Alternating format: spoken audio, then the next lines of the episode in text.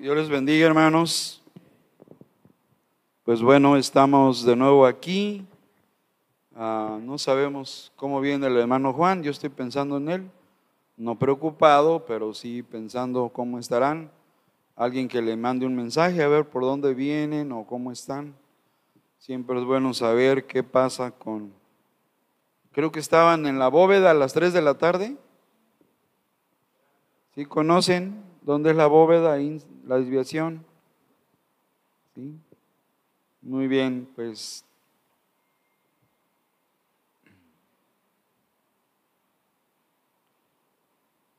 El otro de los temas que son nuevos es el tema de la obediencia, hermanos. Y yo diría uno de los temas pues, más importantes de la Biblia, porque pudiéramos saber mucho, ¿verdad? Pero si no obedecemos, ya estamos en problemas. La obediencia, mm, a, todos tenemos que aprender a obedecer a Dios, porque tus bendiciones, hermano, las bendiciones que te va a dar, dependen mucho de la obediencia, hermano. Si no hay obediencia, híjole, se limitan las bendiciones de Dios, hermano. Eso está comprobado, ¿eh? En toda la Biblia. Hombre que obedeció o mujer que obedeció, Dios lo bendijo. Hombre que desobedeció, se metió en problemas. Entonces está muy sencilla la, la interpretación del tema de la obediencia. Y hoy vamos a ver lecciones espirituales sobre la obediencia. Ah, están llegando a la central. Ah, qué bueno. Qué bueno, gracias a Dios entonces ya están aquí. Sí, bueno, es bueno saberlo. Pues hermanos, este, hoy me puse, bueno, no hoy, ayer, antier, antiantier, desde el jueves. El jueves estudié este tema. Generalmente preparo los mensajes del jueves y ya lo que me falte, un repaso el viernes y el sábado en la tardecita y ya, bueno, ya más o menos. Pero desde el jueves empiezo. Ok, este, el tema de hoy son lecciones espirituales sobre la obediencia. Y el texto que quiero resaltar es primero de Samuel 15, 22, hermanos. Vénganse conmigo a ese versículo, primero de Samuel 15, 22, nos ponemos de pie, lo leemos y aprendemos a obedecer.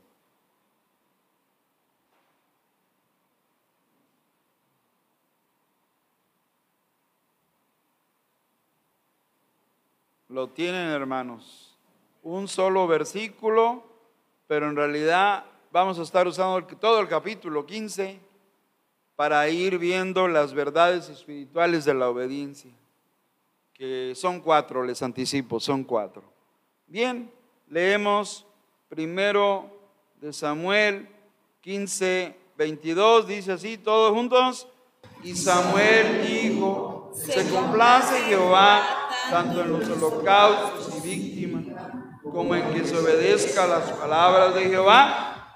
Ciertamente el obedecer es mejor que los sacrificios y el prestar atención que la grosura de los carneros. Palabra del Señor. Pedimos dirección, damos gracias nuestro Padre, porque sabemos que el hermano Juan y la hermana Rocío ya llegaron. Cuídalos y si han de llegar, pues con bien.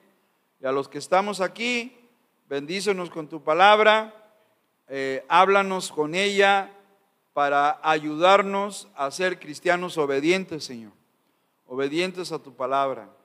Así que pedimos dirección tuya y orando por los hermanos que van a llegar todavía y que en esta tarde juntos te alabemos y seamos edificados, seamos fortalecidos espiritualmente Seamos llenos de tu palabra, llenos de fe y llenos del Espíritu, Señor.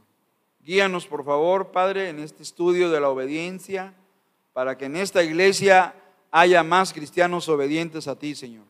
Dirígenos en el nombre de Jesús. Amén. Bien, bueno, pueden sentarse, hermanos.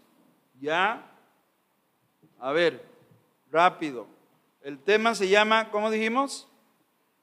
Lecciones espirituales sobre la obediencia.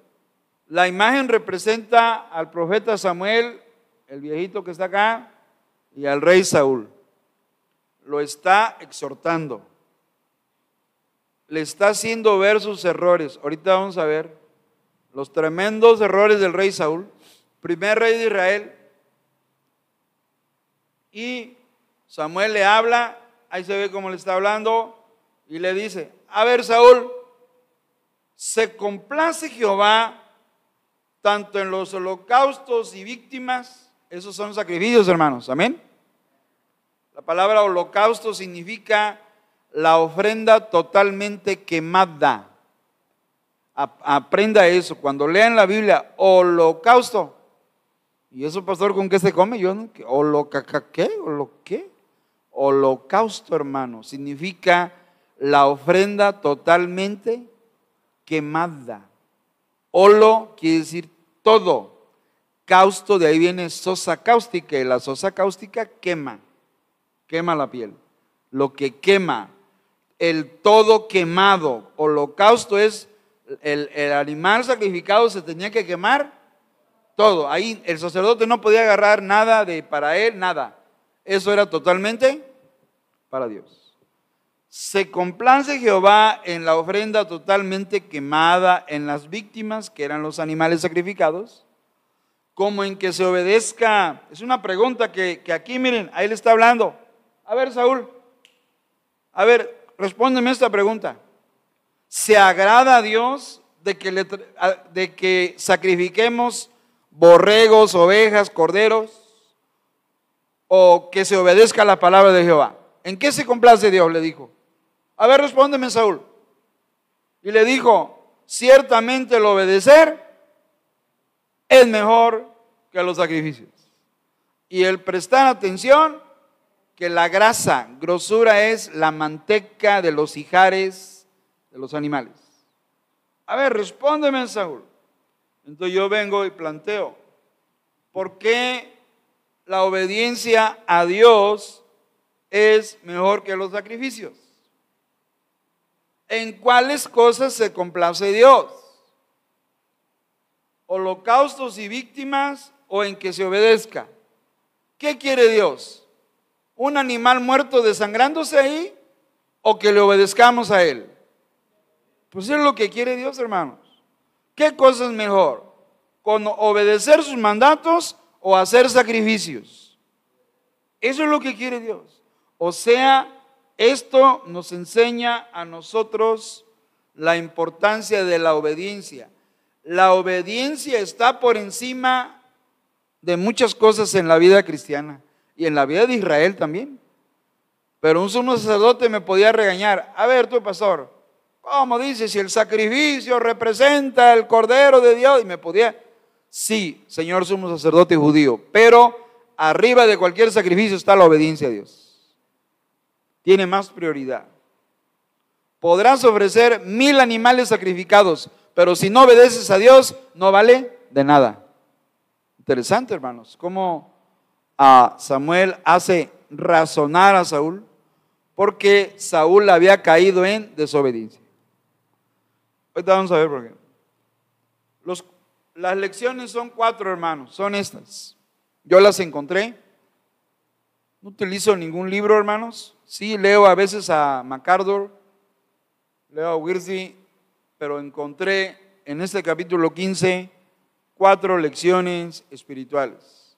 Primera, la obediencia está vinculada a qué cosa, hermanos? A, la, a lo que manda Dios en su palabra. Amén, hermanos. O sea, la obediencia no es una nube que flota en el cielo para ver pues yo sé que tengo que obedecer, pero ni sé que voy a obedecer. No, no. La obediencia está ligada a los mandatos de Dios. ¿De acuerdo? No es una cosa aislada. De pastor, pues yo sí sé que tengo que obedecer, pero no sé ni qué voy a obedecer. Ah, no, hermano, la Biblia está llena de mandamientos. No podemos decir eso. Segunda lección, la obediencia no debe sustituirse por otras actividades. No, pero es que ahorita yo tengo que hacer esto. No voy a ir al culto porque ahorita yo voy a ir. Ah, hermano, entonces no has entendido a Dios. No es que yo tengo una fiesta ahorita a las 5. Tengo una pachanga. ¿Perdón? La obediencia no se sustituye por otras actividades. Tres, la obediencia vale más que cualquier esfuerzo personal. No, pero es que yo me la pasé ahí y yo... Sí, hermano, pero ningún esfuerzo personal que hagas es más importante que obedecer a Dios. Y número cuatro, la obediencia no depende de mis decisiones personales. No es, no es que yo quiero hacer esto. No, hermano, no es que tú quieras, es que dice Dios y hay que hacer lo que Dios manda. No es una decisión personal, es una decisión dependiendo de lo que muestra la Sagrada Escritura. Vamos a entrar en la número uno. La obediencia está vinculada a los mandatos de las Escrituras. Vean 15.3, por favor. Había un mandato de Dios a Saúl. Alguien que nos lea 15.3. Primero de Samuel 15.3. ¿Qué dice, hermanos? pues,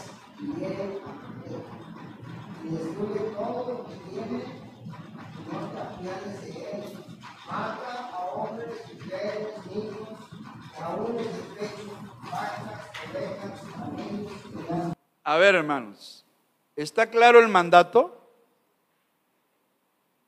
¿Se entiende el mandato de Dios? A ver, ¿cuál es el mandato de Dios? Primero, ve. Ve. Luego, hiere a Malek. O sea, era una guerra, hermanos. Eran tiempos de guerra, permitido por Dios. Se llama, esa, esa temporada se llama dispensación de la ley, acuérdense de eso. Y comenzó desde que Dios le dio a Moisés los diez mandamientos allá en el monte Sinaí.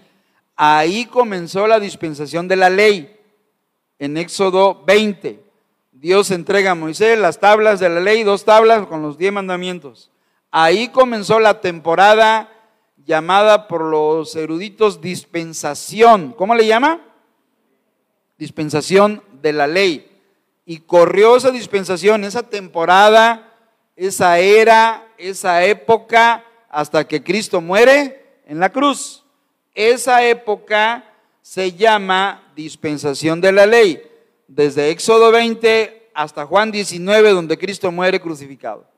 La época de la ley. Y en esa época Israel podía hacer uso de la espada y acabar con los pueblos enemigos. Era la orden de Dios. No es la misma. Ahora estamos en otra era llamada dispensación de la gracia o dispensación de la iglesia también. Esa comenzó en Hechos 2, cuando vino el Espíritu Santo sobre 120 y ahí ha corrido la historia 2023 años, 2023 sigue la dispensación de la gracia iglesia en lo mismo, no ha terminado, va a terminar cuando Cristo venga por nosotros en el rapto, hermanos. Ahí termina la dispensación de la gracia iglesia, la voy a llamar así porque se le llama de las dos maneras. Entonces, aquí, dispensación de la ley, vean el mandato de Dios, ve, hiere a Malek, destruye todo lo que tiene, no te apiades de él, mata a hombres, mujeres, niños y aún de pecho, vacas, ovejas, camellos y. O sea, acabar con un pueblo enemigo llamado Amalek. No es la primera vez, ¿eh? ya Moisés había tenido una batalla donde Josué fue a pelear con los amalecitas, con Amalek. Acuérdense, me parece que es Éxodo 17, parece que es Éxodo 17, donde a Moisés le levantaron la mano, ¿se acuerda? Aarón, de un lado, así, con la vara, la vara de Moisés, y el otro Ur, Aarón, Aarón el hermano y Ur levantaron para que abajo, en la, allá en el valle, donde estaban peleando, prevaleciera Israel. La mano arriba, victoria, la mano abajo, derrota. Dijeron, esa es la clave, súbele las manos.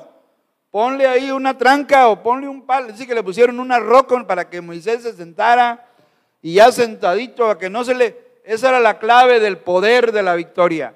Manos al cielo, indicando dependencia de Dios, indicando intercesión ante Dios. Y dice que Josué deshizo a Malek a espada, victoria. Bueno, aquí una vez más ya no era Josué, ya no era Moisés, ahora es Samuel que le dice a Saúl, ¿sabes qué? Ve y destruye a Malek. Ese era el mandato. Era una orden de Dios. Sí, sí, los ateos critican mucho este tipo de pasajes. Los he leído, los leo en filosofía ahí en Facebook. Ah, ¿Qué Dios manda matar niños? Ah, era otra época, época de violencia. Se sorprenden de eso, pero los mismos incrédulos están, están permitiendo el aborto y matando bebés indefensos. ¿Y quién dice algo? Entonces, el mandato de Dios era muy claro, hermanos. Le voy a decir cuál era el mandato. Destruye todo lo que tiene. Ahí está. Lo subrayé en mi Biblia, versículo 3. Ve, hiere Malek, destruye todo lo que tiene, acaba con ellos. Ahora, estas tribus de Amalek eran bien corruptas, hay que entender, hermanos. Eran idólatras, crueles, muy perversas esas tribus hacían cosas muy feas con los prisioneros, los niños los sacrificaban a sus ídolos, era una situación.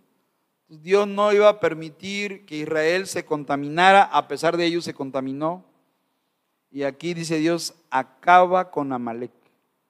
No te conviene que Amalek continúe vivo, acábalo, porque si no, te va a causar problemas. Ese es el mandato de Dios. ¿Y qué pasó? Le voy a decir qué pasó.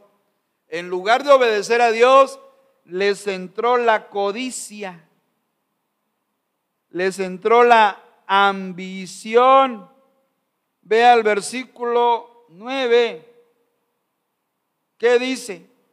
Y Saúl y el pueblo, ¿qué? Perdonaron a Gag. A ver, ¿cuál era el mandato de Dios? destruye todo, hiere a Malek y destruye todo lo que tiene. ¿Y qué hizo Saúl? En lugar de obedecer, perdonaron a Gag. ¿Y qué dice? ¿Y a lo mejor qué? Y del ganado mayor, de los animales engordados, de los carneros y de todo lo bueno. Y no lo quisieron qué? Destruir, más todo lo que era vil y despreciable destruyeron. Pero lo bueno, lo bueno lo apartaron. Dijeron, este borregote para mí, esa bacota para mí, y, se quedaron con... ¿Y qué dijo Dios? Ese era el mandato de Dios, perdonar a Gag, y el mandato está en el versículo 3. Destruye todo lo que tiene. Se le llama a este pasaje la obediencia parcial de Saúl. O sea, Saúl obedeció lo que a él le convenía, no lo que Dios mandaba. Fue una obediencia convenenciera, hermanos. Nosotros los cristianos necesitamos a entender los mandatos de Dios y obedecerlos, hermanos. Y uno de los que habla mucho de obedecer los mandamientos de Dios es el apóstol Juan. Primera de Juan 2, 3 y 4. ¿Alguien, hermano? Primera de Juan. Para ver cómo Dios le da la importancia a, los, sus mandamientos de cualquier tipo. Primera de Juan 2, 3, ¿qué dice?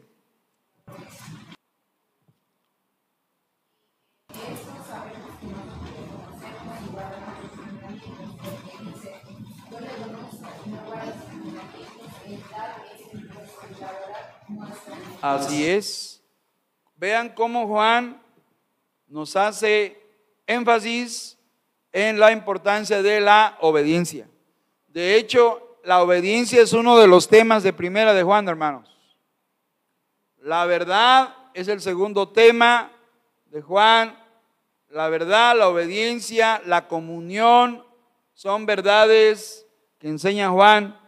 Y aquí dice en el versículo 3, y en esto conocemos que nosotros le conocemos. ¿Cómo sabemos que le conocemos? Si guardamos sus mandamientos, o sea, obediencia. Versículo 4, el que dice yo le conozco y no guarda sus mandamientos, el tal es mentiroso y la verdad no está en él. Interesante, como Juan lo plantea. Ahora 3.22, ¿alguien hermanos de ahí mismo? 3.22.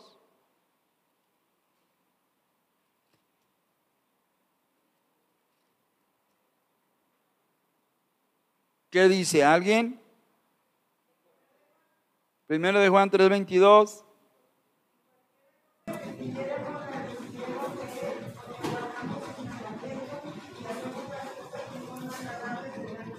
Ahí está. Qué tremendo versículo, hermanos.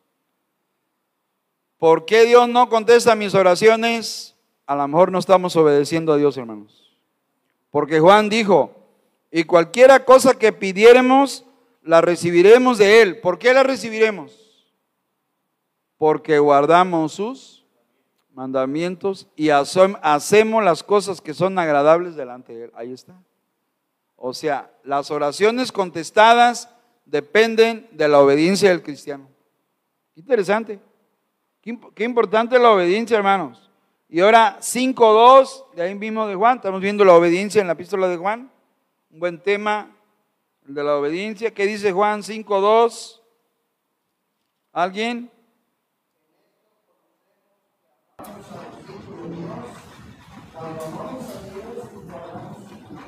Ahí está. ¿Cómo conocemos que amamos a los hermanos, a los hijos de Dios, cuando amamos a Dios y guardamos sus mandamientos? Y el versículo 3, todos juntos, pues este es el amor a Dios que guardemos sus mandamientos y sus mandamientos no son gravosos, no son pesados. O sea, qué importante es la obediencia como lección primera.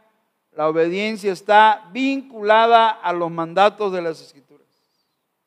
Punto dos, la obediencia no debe sustituirse por otras actividades. Regresémonos a primero de Samuel 15, hermanos. Allá partimos, allá comenzamos.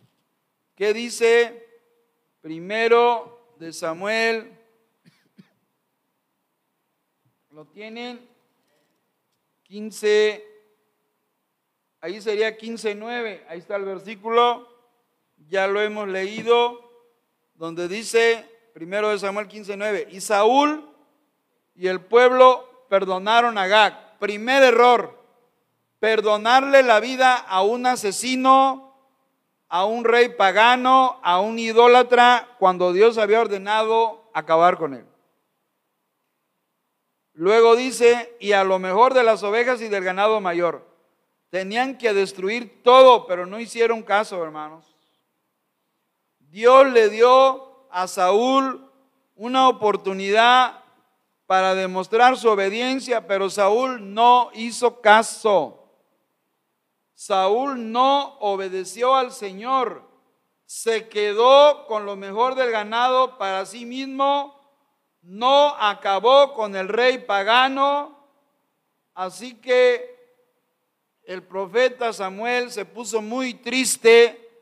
Aquí se menciona una emoción de Samuel, la tristeza en el versículo 14. Y la tristeza de Dios también. Vean la tristeza de Dios, versículo 14. ¿Alguien, hermano?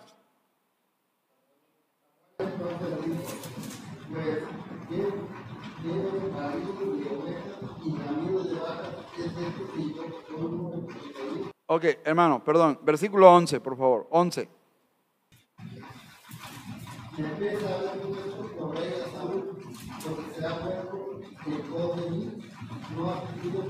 Ahí está.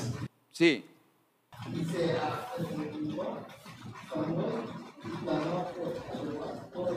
Ahí está.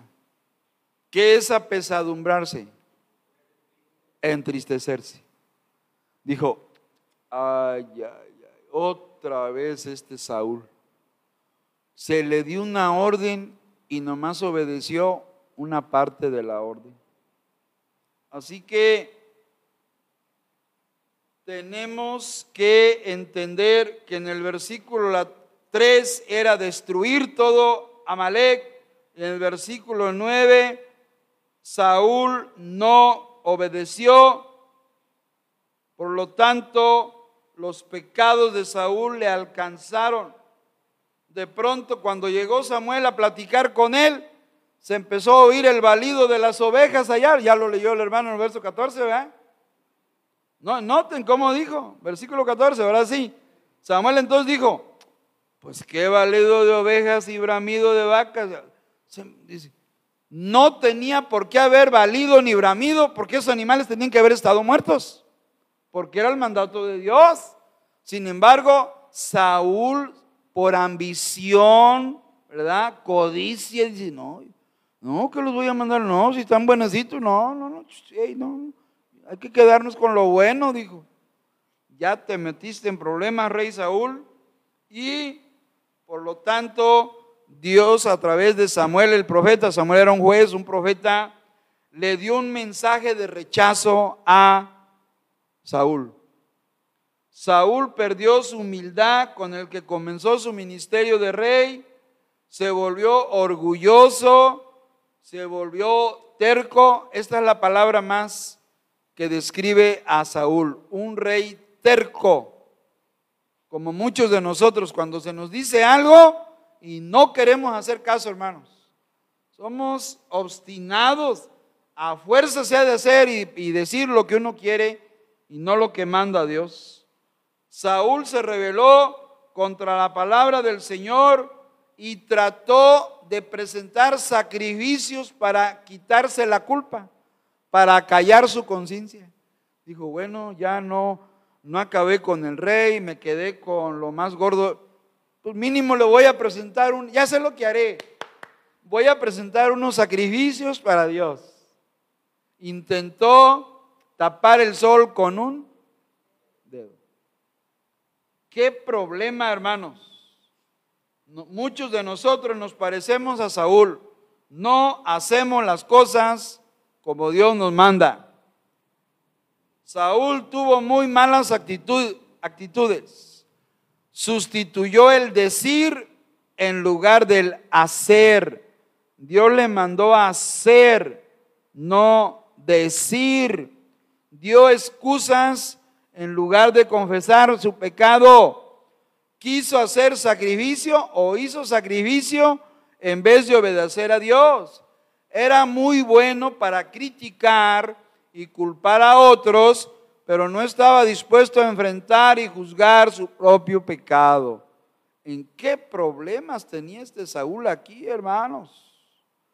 Así que cuando Samuel le habló, por eso traje la imagen aquí, donde vemos a Samuel que le está exhortando, haciéndole ver el fallo que había tenido. Samuel estaba a punto de alejarse de Saúl y lo que nos enseña aquí que la verdadera confesión del pecado no solo es decir he pecado, sino implica un verdadero arrepentimiento, hermanos, verdadera tristeza por desobedecer a Dios. Saúl ah, quiso que Samuel le siguiera apoyando y Samuel se retiró y cuando Samuel se retira, le agarra su manto y se rasga. Verso 27, indicando que el reinado de Saúl quedaría desgarrado o finalizado. Alguien, verso 27, hermanos. ¿Alguien?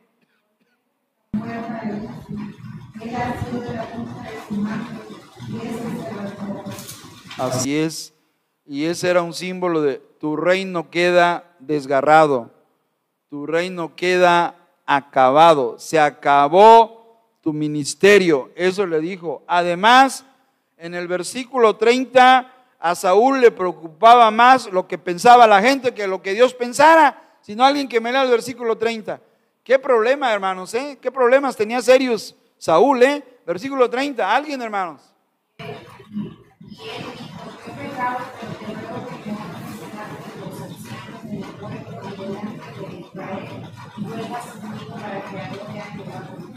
Así es.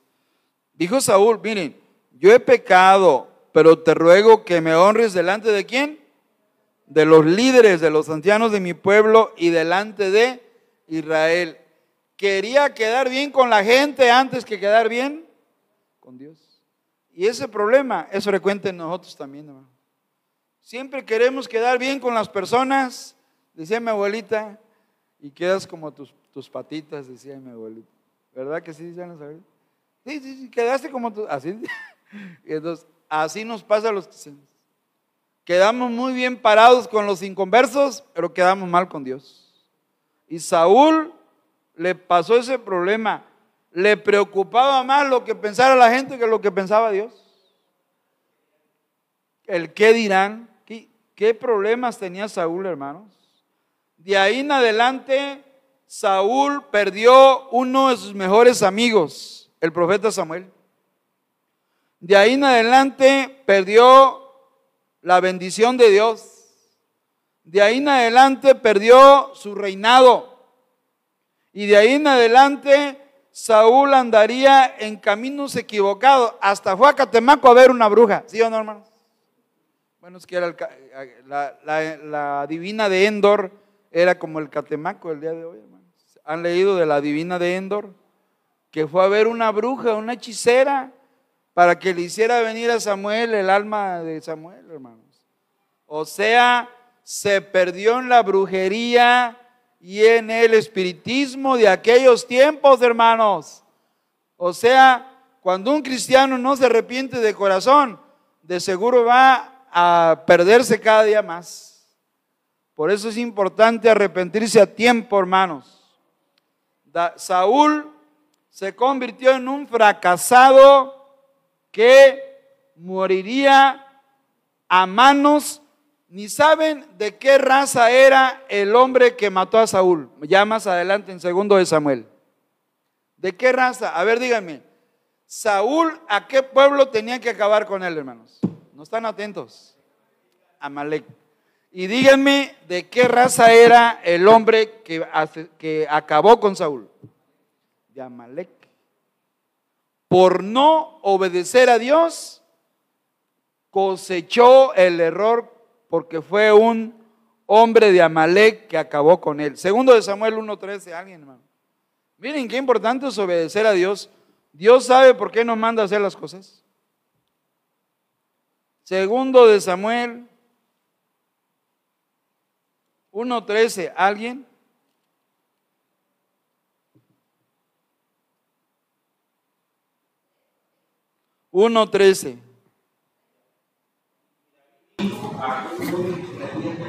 1.13. Ahí está. ¿Y qué había hecho este amalecita, hermanos? Vean el versículo 8. ¿Lo tienen? Y me preguntó, ¿quién eres tú? Y yo le respondí, soy Amalecita. Él me volvió a decir, te ruego que te pongas sobre mí y me mates, porque se ha apoderado de mí la angustia, pues mi vida está aún toda en mí. ¿Y qué dijo el Amalecita, verso 10? Yo entonces me puse sobre él y le maté. ¿Quién debería matar a quién? Saúl a los Amalecitas. Y por no hacerlo, miren cómo se le volteó el chirrión, hermanos y muere a manos de una malecita. Que si hubiera acabado con ellos no le hubiera sucedido esto. Qué importante, hermanos, es obedecer a Dios. Qué importante es hacer las cosas como Dios manda. Tercera lección, la obediencia vale más que cualquier esfuerzo personal. Versículo 20, 15, 20 de primero de Samuel. Nos regresamos a 1 Samuel 15:20, hermanos.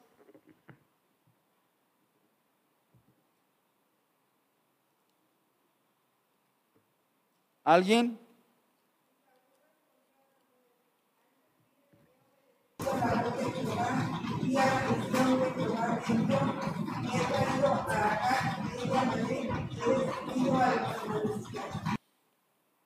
Ustedes se dan cuenta. ¿Dijo Saúl la verdad? Saúl estaba autoengañado. ¿Qué problema es el autoengaño? Porque Saúl dice, Y Saúl respondió a Samuel, antes bien he obedecido la voz de Jehová. Sí obedeció, sí, pero en parte nada más. Obedeció un 30, un 20, 25, 30%. Y fui a la misión que Jehová me envió. Y he traído a Gag, rey de Malek, pero lo tenía que matar, lo tenía que acabar con él y no hizo caso. Y he destruido a los amalecitas. No es cierto, no acabó con todos. Qué problema para Saúl. Lo que estaba diciendo, lo que dijo Saúl es, yo hice esto, hice aquello, esto y esto y esto y esto. O sea, yo. Por eso estoy poniendo como punto tres la obediencia vale más que cualquier esfuerzo. Por más que te esfuerces en algo, hermano, pero si no estamos obedeciendo a Dios, delante de Dios, ¿qué? No cuenta. Hermano, pero yo cargué como 50 sillas y las 20 meses yo... Sí, hermano, pero si hay algo en tu vida en que no estás obedeciendo a Dios, esos 20 sillas que cargaste no sirve.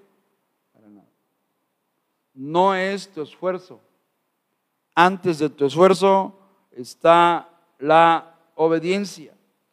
En lugar que Saúl confesara su pecado, se arrepintiera, por eso la imagen donde Dios le está hablando a través de Samuel, donde Dios le habla, Saúl fue terco, persistiendo en justificar su conducta. Habló de su esfuerzo personal, fue a la misión de Dios, Trajo al rey pagano, pero no acabó con él. Eso se llama obediencia parcial y convenenciera. Nomás hizo lo que le convenía. Y hermanos, así somos los creyentes. Obedecemos a Dios a medias, no como Dios manda en su palabra. Muchos creyentes nos parecemos a Saúl, Obedecemos una parte, pero no al 100%, hermanos. Ese es un problema que pasa a veces en nuestra vida. Sustituimos obediencia por apariencia. Saúl aparentó. No, es que, no, pues, a ver, a ver Samuel, a ver, a ver. No, yo fui, yo fui a la misión que Dios me mandó. No, yo, Agag, mira, yo ahí lo, ahí lo tengo encadenadito, amarradito. Nadie te mandó a amarrarlo, te mandó que acabaras con él. O sea, obediencia a medias. Este es un problema de los cristianos frecuentemente, hermanos. No obedecemos al 100%. Y termino con la cuarta verdad. Cuarta lección espiritual. La obediencia no depende de mis decisiones, ¿qué? Personales. Saúl cayó en pecado de rebelión, de obstinación, por tomar sus propias decisiones. Lo dice el verso 23. Alguien, hermanos, verso 23.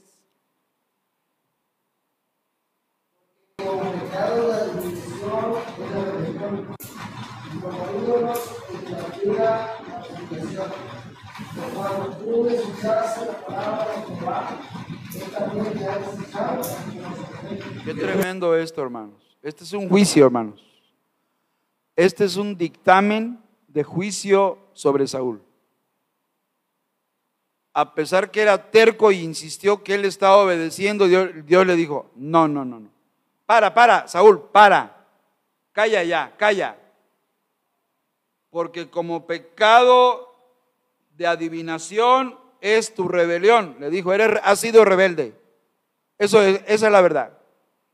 Y como ídolos e idolatría, la obstinación ha sido terco y rebelde. Así le dijo. Ahí, ahí está la imagen, hermano.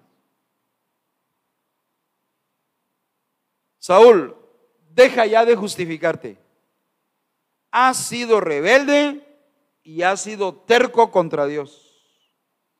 Como si hubieras adorado ídolos y hubieras buscado medios de adivinación. Ouija, baraja, tarot, pecado de adivinación tu rebeldía, tu terquedad y lo peor todavía, le dijo Samuel, por cuanto tú desechaste qué cosa? ¿Qué desechó Saúl? ¿Qué desechó, hermanos?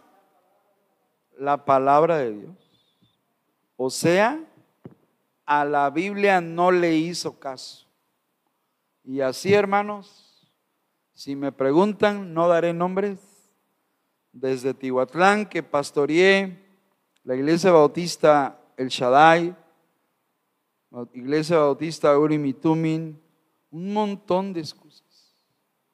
Como aquella mujer, señorita en su momento, abogada en su momento, se enamora del presidiario que estaba abogando por él. Y pues, pues él listillo, yo me enamoro de la abogada y me saca de él aquí, me, reducen la condena. Y eso sucedió. Y le hablamos, hermana, pero él no es un cristiano. No, pero dice que cree en Dios. Sí, hermana, pero eso no significa que se haya convertido. Hermana, no aprobamos tu boda. Es Dios dice, no os unáis en yugo desigual con los incrédulos. Hermana, no estamos de acuerdo, te invitamos a que te arrepientas, preséntate a la iglesia para presentar tu arrepentimiento. Ah, no, no, yo me caso y se casó, hermano. Pregúntenme si hoy vive con su pareja. No funciona. Creyentes como Saúl, rebeldes y tercos. De esos los he visto bastante, así que no le hacen caso al mandato de Dios, no os unáis en yugo desigual con los incrédulos. Desechan la palabra de Dios, como hizo Saúl. La toman como nada. No, eso, eso no, y no. Y ellos dicen, me caso porque me caso. Ah, bueno, cosecha tus consecuencias, pues. Y los hemos dejado. No duran, hermanos. Pregúntenme si sus matrimonios viven. No existen esas parejas. Dos, tres, cuatro, cinco años. Y el divorcio que la golpeó, que la arrastró, que la... Tantas historias que hemos oído. No funciona, hermanos. Si un cristiano se pone como Saúl, rebelde y terco, dice Dios, te voy a dejar, te voy a soltar la cuerdita. ¿Cuántos de ustedes volaban cometas, pandorgas de niños, hermanos? ¿Cuántos volaban? ¿Sí? ¿Sí lo hacían? Uy, yo me acuerdo. Qué delicia, ¿no, hermanos? Primero lo diseñábamos. Cuando no había dinero para papel china, aunque sea con periódico. Pero los hacíamos. Y luego buscamos el trapito viejo para hacerle la colita, ¿verdad? Para que el peso, el balance. Porque si no, con puro papel no funcionaba. Y rabiaba, decían, ¿verdad, hermano? Y, y nunca se le.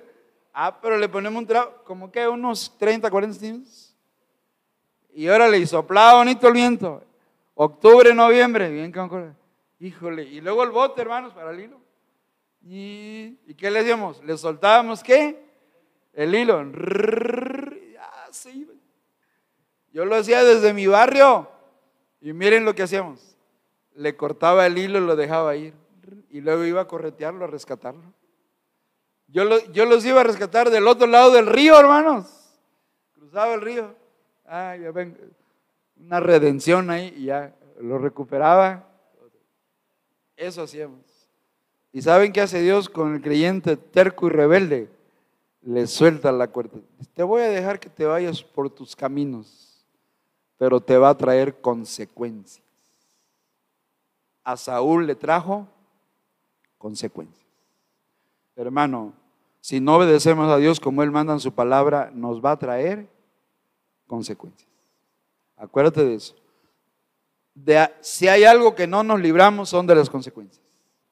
Y Saúl le habló Dios, no quiso hacer caso, se volvió rebelde y terco. Muchos creyentes quieren obedecer a Dios, pero en su propia mente dicen, bueno, una cosa frecuente que escucho, no, no solo aquí, en los Estados Unidos es una moda, ¿para qué voy a la iglesia? No, si yo aquí puedo ver el mensaje, la predicación. ¿Sí o no? Y eso manda Dios, que veamos la, ¿qué manda Dios? No dejando, ¿ve? ¿Quieren obedecer a Dios? ¿Cómo es la cuarta, el cuarto? Por su propia decisión personal. A Dios se le obedece, hermanos, por lo que Él manda en las Sagradas Escrituras. Nosotros no inventamos cómo vamos a obedecer a Dios. No, Dios no permite que tú inventes cómo vas a obedecer. Dios ya habló en su palabra, hermano. Lo que tenemos que obedecer ya está escrito. ¿Ustedes creen que va a haber nuevos mandamientos aparte de la Biblia? Ya no, hermanos. Por eso estoy diciendo que la obediencia no depende de tus propias decisiones, depende de lo que ya está escrito. Así que ahí está, hermanos, cuatro lecciones muy buenas. Si vamos a obedecer, lo que obedezcamos tiene que estar, ¿qué? Número uno, vinculado a las escrituras. Si Dios lo dice, lo hago. Dios no lo dice, no lo hago. Dos, la obediencia no debe sustituirse por No, es que el domingo yo tengo, no es que yo tengo, tengo que atender otros asuntos. Ah, hay excepciones, un compromiso a veces, ¿verdad? Bueno, hermano, no voy a estar una pero no que cada domingo ya no estemos en la iglesia del Señor porque le estamos dando tiempo a otras actividades. Tres, la obediencia vale más que cualquier como si un, misionero dijeran, pero ¿por qué hermano si yo, yo me fui a, pasar hambres y fríos allá a un lugar, no comía, pasé privaciones, pero he ganado como mil almas? ¿Y de qué le sirve el sacrificio? Eso, ese esfuerzo, lo más importante es la obediencia. No es lo que hayamos hecho, es cómo estamos obedeciendo. ¿Cuándo, hermanos? ¿Cuándo? ¿Dios basa nuestra vida en las victorias pasadas? No. Dios vive el presente con nosotros, hermanos. Amén. Es lo que hagamos hoy, en el presente. Y cuatro, la obediencia no depende de mis decisiones. Tú no inventas cómo obedecer a Dios. Más bien tú lees la Biblia y dices, qué es lo que Dios quiere que yo haga. Amén, hermanos. Lo dijo Pablo cuando quedó ciego y tirado ahí, ¿se acuerdan? Le dijo, Señor, ¿qué quieres que yo? No dijo Pablo, a ver, Señor, déjame hacer una listita de cosas que voy a hacer para ti. ¿Verdad que no dijo eso Pablo? Pablo dijo, ¿qué quieres que yo haga? Yo no decido qué, en qué voy a obedecer. Lo decide Dios y eso ya está decidido aquí, hermano. Importante, importante. Así que, hermanos, Primera Corintios 10, 11, nos ponemos de pie, versículo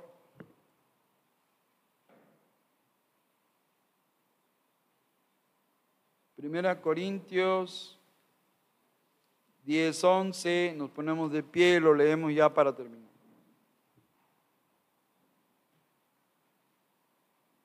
Lo tienen, hermanos.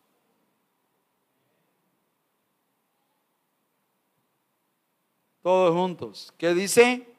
Y estas cosas les acontecieron como ejemplo y están escritas para mostrarnos a nosotros, a quienes han alcanzado los fines Hasta ahí.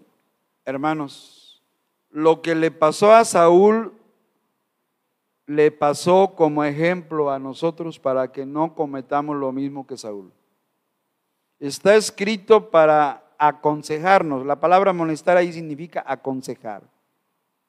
Dios quiere aconsejarnos, hermanos. Amén. ¿Cómo debemos obedecer a Dios? Y hermanos, como dice ahí, las advertencias de Dios son para qué? Si Saúl hubiera acabado con los amalecitas, no, no lo hubiera asesinado el otro amalecita, porque hubiera acabado con todos ellos.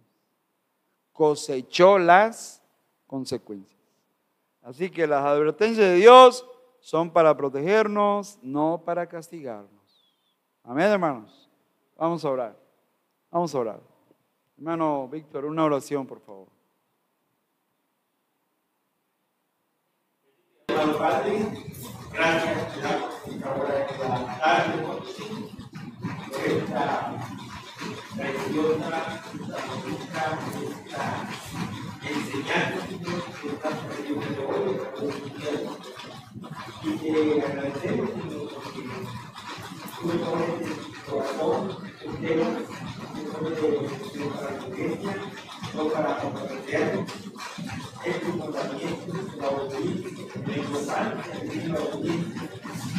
Palabra que ya no tiene sacrificio, y palabras y glorificamos palabras.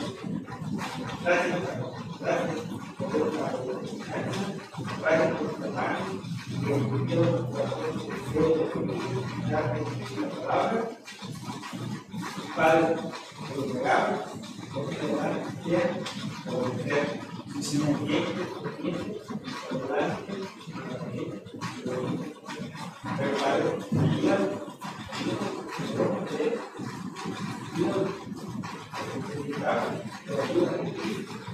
para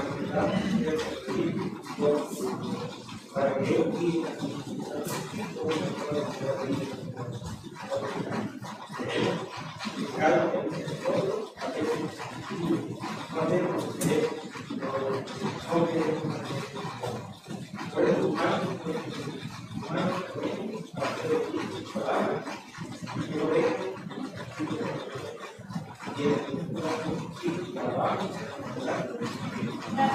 Gracias hermanos, pueden sentarse.